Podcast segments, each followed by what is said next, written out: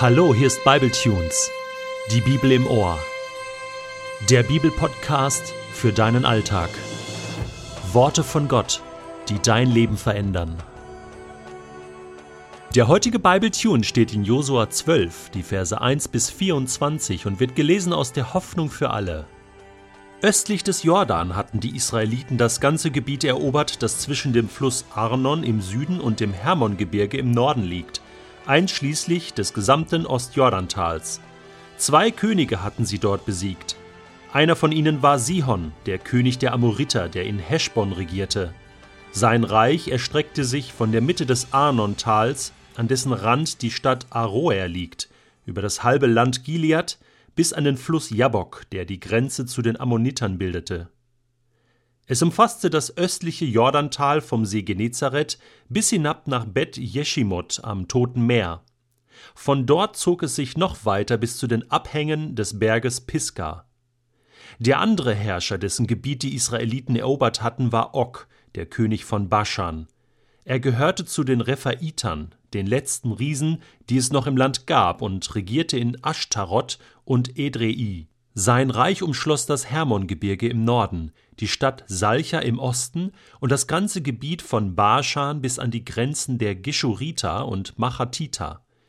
Ihm gehörte auch die nördliche Hälfte Gileads bis an die Grenzen von König Sihons Herrschaftsgebiet.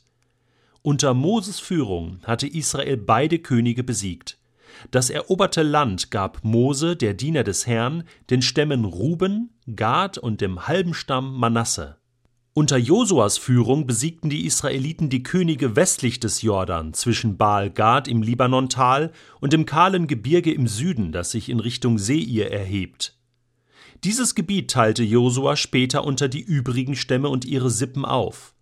Das Hügelland zwischen dem Mittelmeer und dem judäischen Bergland, das judäische Bergland und seine östlichen Ausläufer, das Jordantal, die Steppe und die Wüste Negev im Süden das gesamte Gebiet der Hethiter, Amoriter, Kanaaniter, Perisiter, Hiviter und Jebusiter.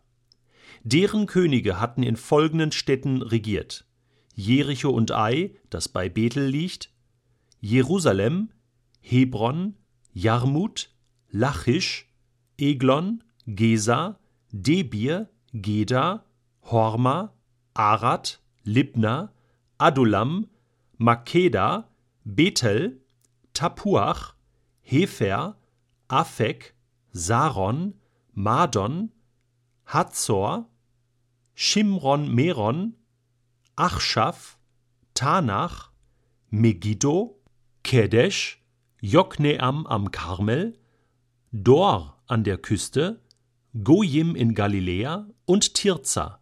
Insgesamt waren es 31 Könige. Du meine Güte, also da waren einige Zungenbrecher in dem heutigen Text und ich hatte so meine liebe Mühe beim Vorlesen und musste mich sehr konzentrieren und habe sicherlich einige Städtenamen oder auch äh, Gebiete äh, nicht sauber hebräisch aussprechen können. Ähm, erinnert mich auch so ein bisschen an Herr der Ringe. Ja, fehlt nur noch Gondor, Mittelerde, ja, da ist auch von Reichen die Rede, von Königen, ja, oder Gandalf. Ne, stattdessen werden hier Mose und Josua erwähnt, die ja eigentlich gewissermaßen auch sowas wie Könige sind. Ne, Mose war ja Prince of Egypt, ja, war ja auch ein, ein adoptierter Königssohn, kann man sagen.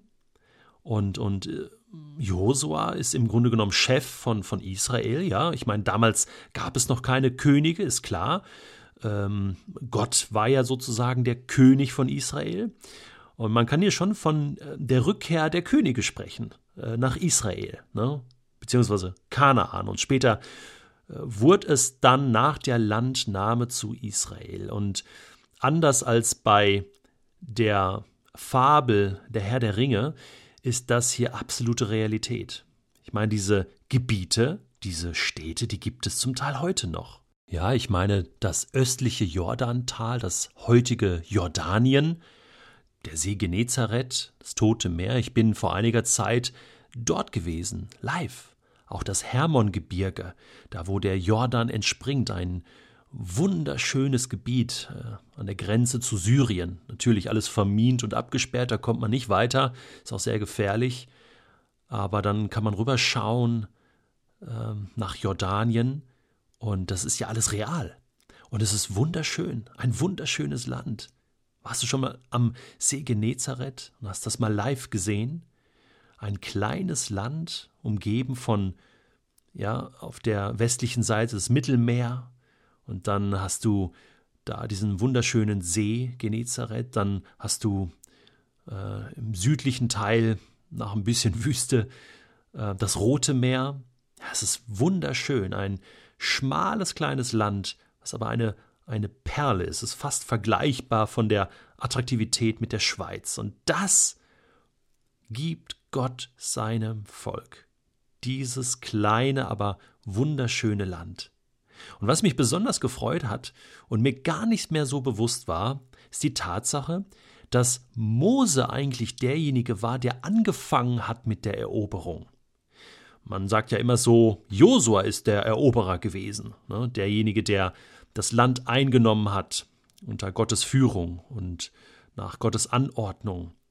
Und äh, die Realität ist, dass Mose bereits angefangen hat damit. Das kannst du am Ende des fünften Buchs Mose lesen, äh, wie das ausgesehen hat. Und hier wird das noch einmal zusammenfassend berichtet.